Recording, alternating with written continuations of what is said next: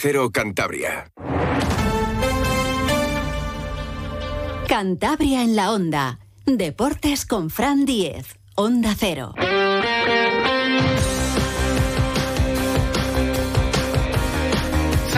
Tiempo ya para el deporte aquí en Onda Cero Cantabria con José Luis San Julián en la realización técnica y por delante un fin de semana repleto de eventos deportivos importantes. Hombre, hay uno que es especial y que llama la atención por la afluencia masiva de gente que va a tener, más de 21.000 personas. Ahora mismo los campos de Sport El Sardinero tienen un aforo de 21.540 espectadores y a lo largo del día de hoy el Racing espera colgar en sus taquillas ese cartel de no hay billetes. Ayer por la tarde apenas quedaban ya menos de mil entradas para completar el aforo para ver mañana sábado a partir de las seis y media ese partido entre el Racing de Santander y el Sporting de Gijón va a haber un ambiente de primera división maravilloso y efectivamente, pues eh, yo creo que va a ser una gran fiesta del fútbol porque además los dos eh, equipos, las dos aficiones se llevan de maravilla. Todo gracias a Manolo Preciado. Ya saben que antiguamente el racinguismo se llevaba muy bien con el Oviedo y a partir de que Manolo Preciado triunfase en el Sporting, pues cambió esto. Y ahora, pues los aficionados del Racing no ven con tan buenos ojos a los obetenses y sí que hay una especie de comunión con el Sporting de Gijón. Así que va a ser un auténtico, pues bueno, para disfrutar todos esa, ese festejo ¿no? del partido y luego ya en el terreno de juego, pues que gane el mejor o que se repartan los puntos. Como va a ser un partido que además ha sido declarado de alto riesgo por esa afluencia masiva, pues desde el Ayuntamiento de Santander lo que se recomienda es acudir al evento utilizando el transporte público está el Circo de los Horrores ocupando pues medio parking de los campos de Sport Sardinero. Hay obras también en el vial que une la rotonda de la Fuente de los Delfines, esa glorieta, con la rotonda Galicia que por cierto era una auténtica ratonera. En su momento el ayuntamiento decidió quitar uno de los carriles y que solo solamente hubiese uno, con lo cual cuando había partidos de este tipo, pues, pues de ahí no se puede salir. Y, se atasca también el giro hacia la S20, en fin, un auténtico despropósito. Han rectificado con el coste que esto tiene, el carril bici se mantiene, pero van a habilitar un carril más, eh, que es lo que requería esa zona. Así que, sobre todo, pues eh, ir con tiempo. Además, ya saben que la policía local últimamente, que es imposible aparcar por toda esa zona, que va a hacer día de playa el sábado, y con lo cual hay mucha gente también que acude pues, a los arenales a dar un paseo. Mm, va a ser una auténtica locura. La policía local pone muchísimas multas en días de partido. Antiguamente no, pero últimamente sí. A los que están mal aparcados no se libran, eh, y no solo en las zonas aledañas al estadio, sino mucho más allá. El concejal de Protección Ciudadana del Ayuntamiento de Santander, Eduardo Castillo, hace la recomendación clara. Utilizar el transporte público y recuerda que por el intercambiador del sardinero que está junto al lado del estadio, hay ocho líneas de autobuses que van con, tienen una frecuencia además de entre los cuatro y cinco minutos o los diez minutos al final de la tarde, con lo cual, pues bueno, no hay, no hay excusa y hay muchas líneas que acercan esa zona de, la ciudad al resto. Esa petición hacía Eduardo Castillo, concejal del Ayuntamiento de Santander. Y prevemos que se congreguen unas 19.000 personas. Se anuncia una jornada de sol y temperaturas de unos 25 grados, por lo que habrá una notable afluencia de visitantes a las playas del Sardinero. Además, parte del aparcamiento está ocupado por la instalación de un espectáculo circense. Por todo ello, pido a los aficionados que se planifiquen para acercarse al estadio con suficiente antelación y preferiblemente dándose un paseo o en transporte público, ya que hasta ocho líneas pasan por el intercambiador del Sardinero.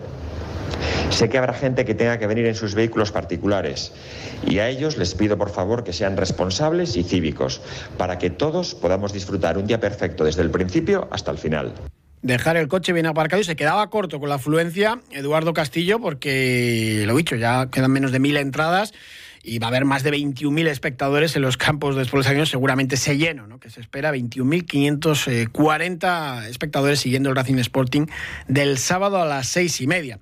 José Alberto, el entrenador asturiano, va a ser un partido muy especial para él, estuvo 13 años en mareo comentaba hoy en la rueda de prensa previa al duelo que será importante reponerse ¿no? después de dos derrotas consecutivas eh, a domicilio ante un rival que es duro, pero aquí en casa pues el Racing está mostrando mucha fortaleza. Escuchamos al técnico racinguista. Pues está bien, está bien. Al final eh, las derrotas forman parte del, juego. Es cierto que, no han sido nuestros mejores partidos, pero que que sabemos que tenemos que, mejorar fuera de casa, pero bueno, por suerte eh, creo que, tenemos un excelente grupo, que el grupo es consciente de que, de que tenemos que, dar más, que competir mejor fuera de casa y, y, ese es hasta ahora nuestro, nuestro debe. Eh, mañana pues es otra historia, otra película, eh, en un partido especial para, para mí, eh, especial para, para todos porque creo que va a ser un partido de ambiente de primera división, con el campo lleno y, y, donde todos tenemos que dar nuestra, nuestro máximo rendimiento para, para ganar. Va a ser un partido muy complicado, el Sporting viene en una línea eh, muy buena de resultados y de juego y, y mañana pues tenemos una, una buena piedra de toque. La única baja confirmada segura en el Racing es Ariz Aldasoro, que vio la quinta cartulina amarilla en Tenerife. Hoy ha habido un pequeño susto con Jorge Pombo, que parecía que se resentía de la lesión que le ha impedido todavía tener minutos en lo que va de temporada.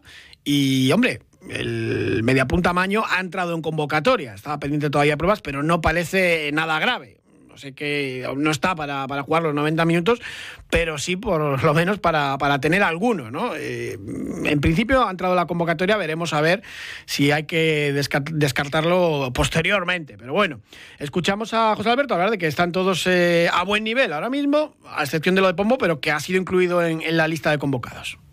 Están bien. Bueno, Jorge ha notado unas molestias, pero no sabemos tampoco si eh, de, qué grado son y bueno, y falta hacer pruebas y, ver si va a estar disponible para mañana. Eh, pero eh, toda la plantilla está en perfecto estado y, con ganas ya, con ganas ya de, vivir el ambientazo que, que, vamos a, a, vivir mañana, de, con nuestra afición pues ayudándonos y empujándonos y creo que esa es la la mejor noticia después de dos derrotas, ¿no? El volver a casa, el volver con nuestra gente, el que nuestra gente tiene ganas de vernos y eso, eh, insisto, es la, mejor noticia.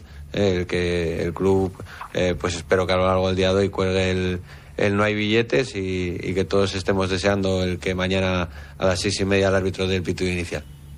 Ojalá, ojalá que se llene y, que todo marche mejor. El árbitro, por cierto, es Galet Azpetegui, aquel que expulsó a Abdon Prats en aquella eliminatoria de, ascenso a segunda contra el filial del Barça y que alguna que otra traquilla sí que ha quemado en el sardinero, aunque su última actuación aquí en, Santander no estuvo nada mal porque el Racing ganó 4-1 al Albacete la, temporada pasada. Suerte también para el colegiado Navarro. Se ha pasado un poco en el racinguismo de ese clima de euforia de vamos a ascender a Primera División a ahora pues con temor, ¿no? Que llegue el Sporting, que está muy bien y a ver si esta temporada se va a sufrir un montón. Bueno, lo definía bien José Alberto hoy a mediodía, diciendo que esto es un poco montaña rusa y que hay que mantener el equilibrio tenemos muy claro y mucha confianza en el equipo, tenemos muy claro lo que hacemos, cómo lo hacemos, cómo lo tenemos que hacer, en qué hemos fallado y, que no tiene que volver a pasar. Entonces, eh, a partir de ahí, eh, los resultados, eh, esto es la montaña rusa que sube y baja. Ahora pues nos ha tocado bajar un poco, pero nosotros siempre intentamos estar en el equilibrio, en las victorias y en las derrotas. Al Sporting también le achacan que está muy fuerte en el Molinón, es el único que ha ganado todos los partidos de casa, 4 de 4, pero que baja rendimiento a domicilio. Consiguieron romper la mala racha, llevaban seis meses casi sin ganar eh, fuera. Eh, ante el Huesca ganaron 0 a 1 y es verdad que, el equipo ha mejorado mucho, pero bueno, también le achacan eso. Esto es lo que decía el entrenador del Sporting, Ramírez, el canario, sobre el Racing. Ha valorado sobre todo pues esa virtud que tiene este equipo también de defender muy bien defienden muy muy bien, es un equipo muy corto, estrecho, agresivo para ir adelante, para dar un paso, para forzar el error. Eh, y en casa, como dices, son, son muy fuertes, son muy competitivos. Eh, luego con balón tratan también de, tener, de tener iniciativa, eh, de juntarse mucho para, para, poder acumular gente, acumular pases. sabemos que va a ser un partido muy complicado y mucho más teniendo apenas un día para, preparar, eh, sabiendo que veníamos de, casa y, tenemos que acertar un poco en la gente que pueda ser capaz de, competir y de poder tener ritmos altos sabiendo la carga que tenemos, o sea, que hemos tenido durante la semana. Y así analizaba al Sporting de Gijón José Alberto. El Sporting es eh, posiblemente uno de los equipos más en forma ahora mismo del campeonato. Eh, lleva, si no me equivoco, cinco porterías a cero de las, de las nueve jornadas. O sea, es un equipo solvente a, nivel defensivo, eh, sólido y luego que defienden en 4-4-2, que no defienden un bloque muy alto tampoco, eh, un bloque medio bajo, eh, aunque en ciertos momentos también te puede apretar arriba, sobre todo tras pérdida.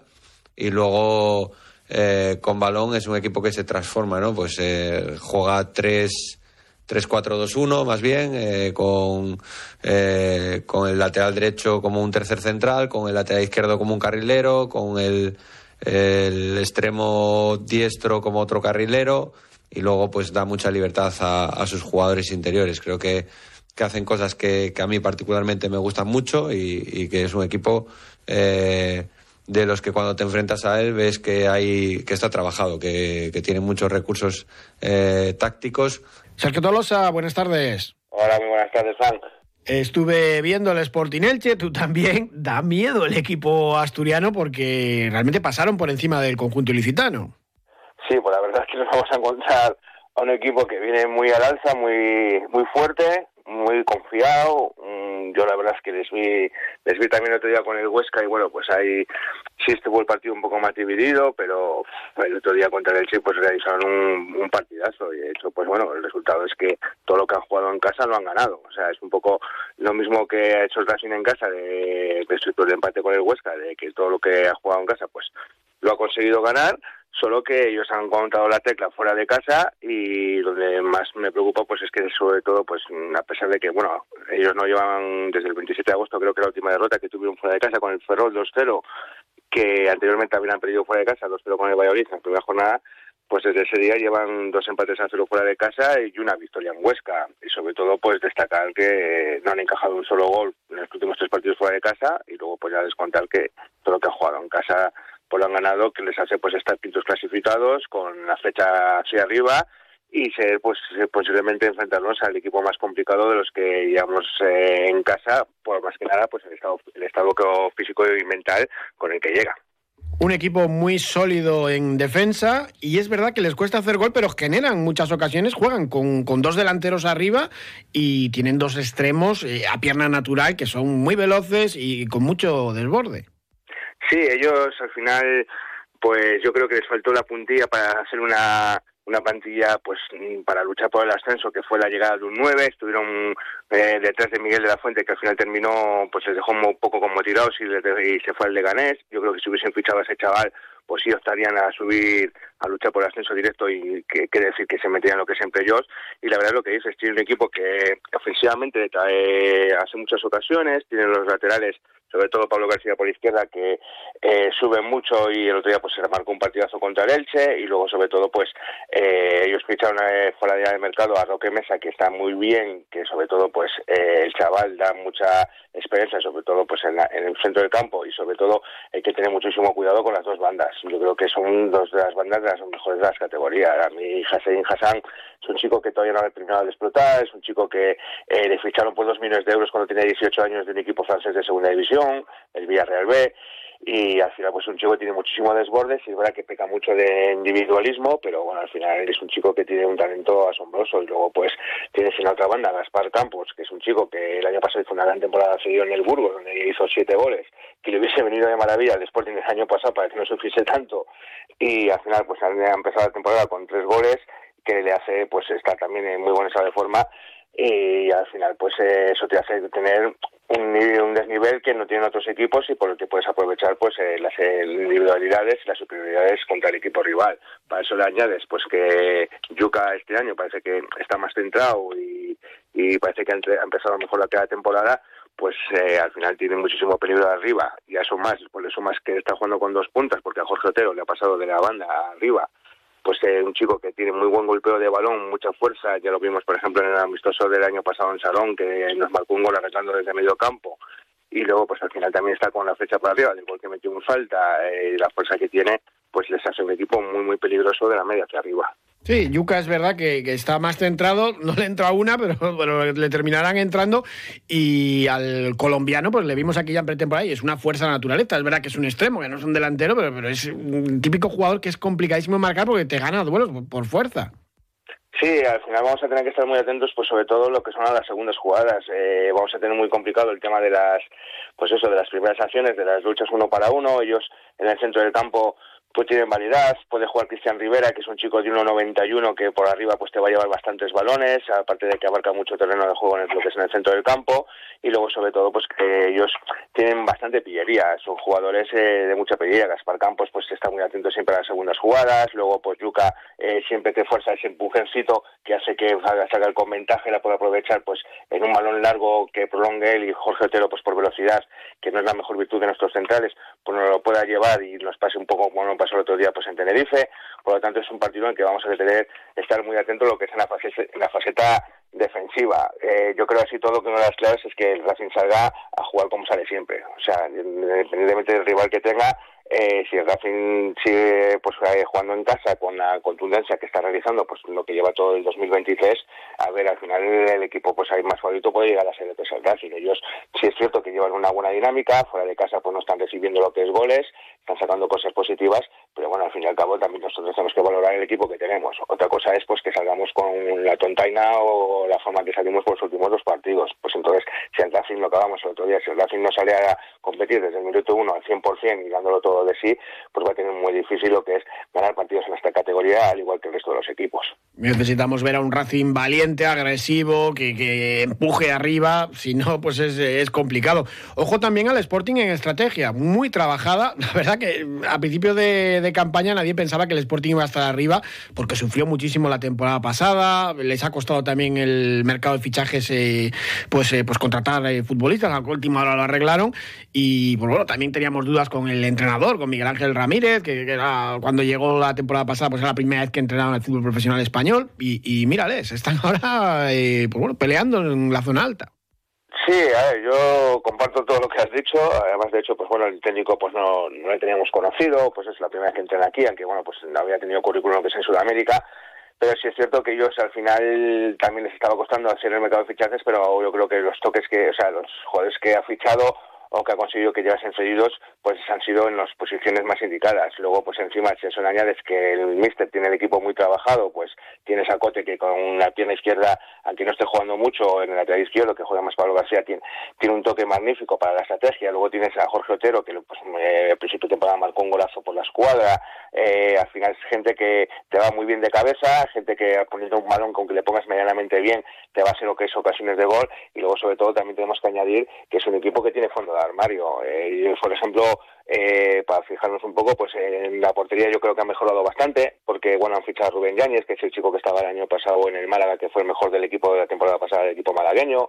Eh, luego, pues al final tienes eh, en la centro de defensa tienes a Cali Izquierdo que ya estaba el año pasado y juega con Robert Pierre. en la banda, ellos, por ejemplo, han hecho un cambio que es un poco donde se igual equipo más defensivo y a ver otra vez pues si juega Íñigo Vicente en banda pues a ver cómo se las da con Pascanu que es el central del año pasado del, de la Ponferradina que bueno más defensivo ofensivo está poniendo de lateral derecho pero bueno resulta que cuando estás con la flecha hacia arriba y estás bien pues el equipo pues mejoran todo. Por ejemplo este chico pues es más defensivo que ofensivo de hecho es un central pero bueno ya el otro día marcó en el rechace en el área de la salida de un corner, marcó un gol y ya lleva una asistencia, que parece que al final pues se convierte todos en ofensivos y luego... Y, y, es muy difícil de sobrepasar en, en, defensa, con lo cual ahí Íñigo Vicente pues va a sufrir, ¿eh?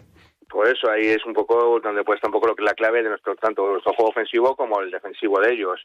Luego pues lo acabamos en el centro del campo, posiblemente puedan jugar Roque Mesa y Cristian Rivera, como hemos hablado, pero bueno, tienen luego también, eh, puede jugar o bien Nacho Méndez, que es un chico que de la cantera que ya con el primer equipo ha jugado 140 partidos, eh, tienen el lesionado Zarfino, que bueno, es un jugador diferencial, pero bueno, también cuentan con Fran Villalba, que el año pasado también estuvo cedido lo que es en el Málaga, o bien el hermano de Barán, que bueno, pues estaba con un poco de dolencias, pero bueno, no ha entrado demasiado en el equipo, y luego pues habíamos hablado de las baldas de Gaspar Campo y Hassan Hassan, pero bueno, al final también pues tienes a Dani Keipo, que es un chaval que el año pasado fue cuando despuntó y que bueno, también tiene muchísimas veleidades y mucha llegada lo que es eh, al área rival y con bastante desborde.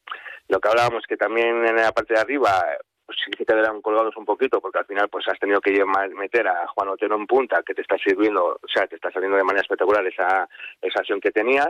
Tienen de suplente lo que es a Campuzano, el chico que era la cantidad de español que ya estaba el año pasado, pero si se llegan a encontrar pues con el fichaje que buscaban de Miguel de la Fuente, hubiesen hecho pues una, una plantilla top para la categoría. Les faltó esa guinda del pastel, incluso Campuzano se habló de, que iba a salir, pero finalmente se ha tenido que quedar y está teniendo algunos minutos pues para dar aire ahí a, los delanteros eh, habitualmente titulares.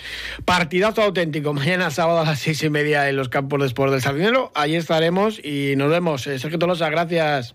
Muy bien, un abrazo. Muchas gracias, Frank. Hoy, abonados del Racing. Id y predicad el racinguismo hasta en los lugares más remotos, en las calles y en las casas, en las oficinas y en los bares. El Racing se ha vuelto a poner en pie y vosotros sois parte de esto. Que cada racinguista tenga su asiento en el sardinero. Que cada abonado sume un nuevo abonado. Que uno más uno sea igual al Racing que todos soñamos. Suma un abonado y llévate una camiseta exclusiva. Más información en realracingclub.es. Más fútbol, más allá de ese Racing Sporting para este fin de semana. Los tres equipos cántabros de Segunda Federación juegan el domingo a las 5 de la tarde. La gimnástica contra la Arandina en el Malecón. El Rayo Cantabria visita en Asturias a la Unión Popular de Langreo. Y el Cayón eh, juega ante la Vilés. Escuchamos a Ceci Fernández, el entrenador de la gimnástica, que espera que su equipo se reponga también de pues bueno, la derrota en las gaunas ante la UDL 4 a 1 en la Copa Federación. La liga ya es otra cosa y la Copa, pues bueno, sirvió para dar minutos a otros jugadores. Fernández. Pues un equipo complicado, ¿no? Eh, ese perfil de, recién ascendido eh, peligroso, ¿no? Que, nosotros pudimos ser el, el año pasado, ¿no? Eh, además cuenta arriba con, con Frodo, ¿no? Que es un futbolista de, de muchísimo nivel que, les hace un poquito la, la diferencia, ¿no? Y habrá que estar preparados. Tenemos baloncesto, aunque sea lejos de Cantabria. El grupo Alega Cantabria se estrena este sábado a las seis y media en lo que va a ser su segunda campaña en la Leporo, la segunda categoría del básquet nacional. Y lo hace ante un club pues muy potente, uno de los favoritos en esta Leporo, un recién descendido del ACB, con muchísima tradición ya detrás, el fue Labrada. Escuchamos a David Mangas, que es el entrenador del grupo Alega, que quiere ya pues comenzar la competición después de una pretemporada, lo comentábamos ayer con Agustí Sanz, el base del equipo, pues bastante accidentada con muchas ganas después de, estar entrenando ya semanas de pretemporada, con mucha carga tanto física como táctica. Eh, con, bueno, no ha sido la pretemporada soñada por el, equipo, pero bueno, nos hemos intentado sobreponer a todos los problemas que hemos tenido durante este mes y, unos días que hemos tenido de pretemporada y con la máxima ilusión y muchísimas eh, ganas de empezar la competición. Y este es el análisis que hacía David Mangas, el entrenador del Grupo Alega Cantabria, del rival, del Fuenlabrada. Bueno, un equipo que, recién descendido de la Liga CB, que, han hecho un equipo con, gente muy experimentada en la liga, con, gente como Tomás Bellas, como Edu Durán, Tanner Magriu, que, viene de, ascender con Palencia. Bueno, es un equipo con, gente que experimentada en la categoría y, sabemos que allí en Fernando Martín pues, es una cancha caliente donde la, afición del equipo local aprieta mucho al rival y también anima mucho al a Baloncesto Fuenlabrada y, y vamos con muchísima ilusión de poder hacer un, un, buen partido, de competir durante los 40 minutos y de intentar poner en las máximas dificultades al conjunto local. Y también fin de semana con mucho balonmano. El Atlántico Pereda juega su primer encuentro en la División de Honor Oro Femenina en casa en la Albericia ante el Pozuelo. Mañana sábado a las 7. Hoy viernes a las 9 y media el Sinfín se desplaza a Cuenca, el subcampeón de la temporada pasada, pero que ha empezado muy mal la, campaña. Va a ser complicado rascar algo por allí. Escuchamos a Rubén Garabaya, el técnico del Bien, Yo creo que llevamos una buena semana de entrenamientos. Al final, aunque los resultados todavía eh, pues, eh, no, no están eh, no estamos teniendo buenos resultados todavía, así que creo que hay una evolución y yo creo que eh, los jugadores lo, saben y, creo que estamos en el buen camino de trabajo. Bueno, el ambiente siempre en Cuenca eh, es, duro también y bueno, tengo la esperanza de, al menos poder disputar el partido y tener alguna opción poco a poco, mejorando el sinfín, pero sigue colista y tiene semana dura porque tiene Copa y, partido también el, próximo domingo en el Albricia, semana de tres partidos. El Batco, Torlavega, juega mañana sábado a las seis y media ante el Valladolid, un rival que está muy, muy en forma. En el Vicente Trueba un partido complicado para la escuadra naranja. Alex Mozas es el entrenador de los torlaveguenses. Quizá eh, quitando al, los dos partidos Barça y Vidasoa, creo que es el partido más complicado que tenemos hasta ahora porque porque Valladolid está en un gran momento. La verdad que aunque solo tenga dos puntos y al inicio de temporada yo creo que depende mucho de, calendarios y demás. Creo que tienen también un estilo de juego a, a nivel de transiciones parecido, quieren correr todo el rato. Y tenemos en Somo desde hoy viernes por la tarde-noche la decimosexta edición ya del Festival de, de con gente que llega además de, todo el mundo. Saludamos a Óscar García, que además de ser presidente de la Federación Cántabra de Surf, también organiza este festival internacional. Óscar, ¿qué tal? Buenas tardes. Hola. Bueno, ¿cómo se presenta este festival con participantes de Estados Unidos, Nueva Zelanda, Sudáfrica, Irlanda, Malta, Australia y un montón de gente de toda España? Toda España y de toda Europa y de todo el mundo, como, como bien dices.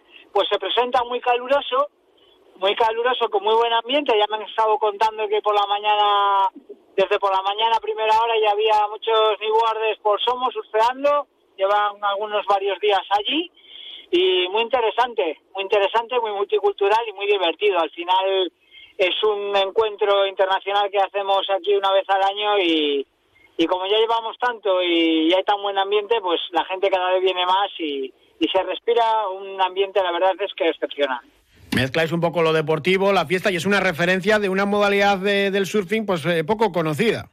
Sí, así es, mostramos un poco todo, por eso lo de festival.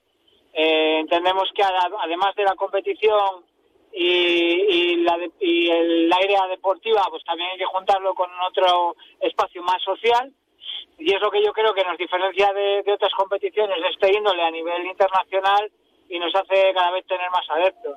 La modalidad, como bien cuentas, es una modalidad minoritaria dentro del, del surf, se va de rodillas en vez de, pies o tumbado y nos propulsamos con aletas algunos, otros no. La tabla es más pequeñita, más gruesa, más rápida y bueno, eh, es pionera, es la base del, de, la tabla softboard del submoderno, que eso poca gente lo sabe, eh, con origen en Estados Unidos y un desarrollo muy importante en Australia y en, Sudáfrica.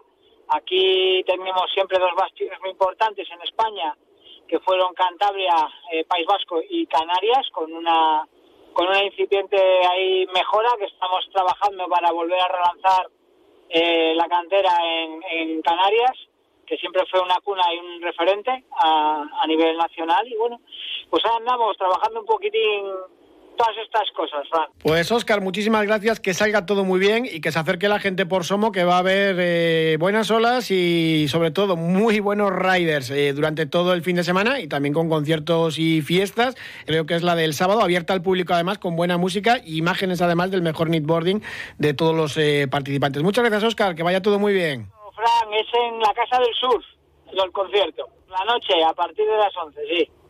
Perfecto, Oscar, gracias. Hasta luego. Venga, un abrazo.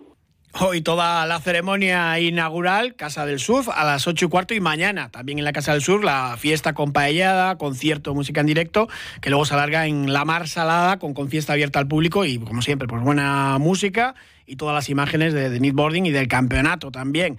Y la competición en la playa desde las 8 de la mañana el sábado hasta las 6 y media aproximadamente y el domingo pues el eh, mismo horario de, inicio 8 y media y luego ya pues toda la ceremonia de entrega. Este, decimos esto ya, Festival Internacional de Knitboard Cantabria, una cita de referencia para esta disciplina muy poquito conocida pero que atrae gente de todo el planeta.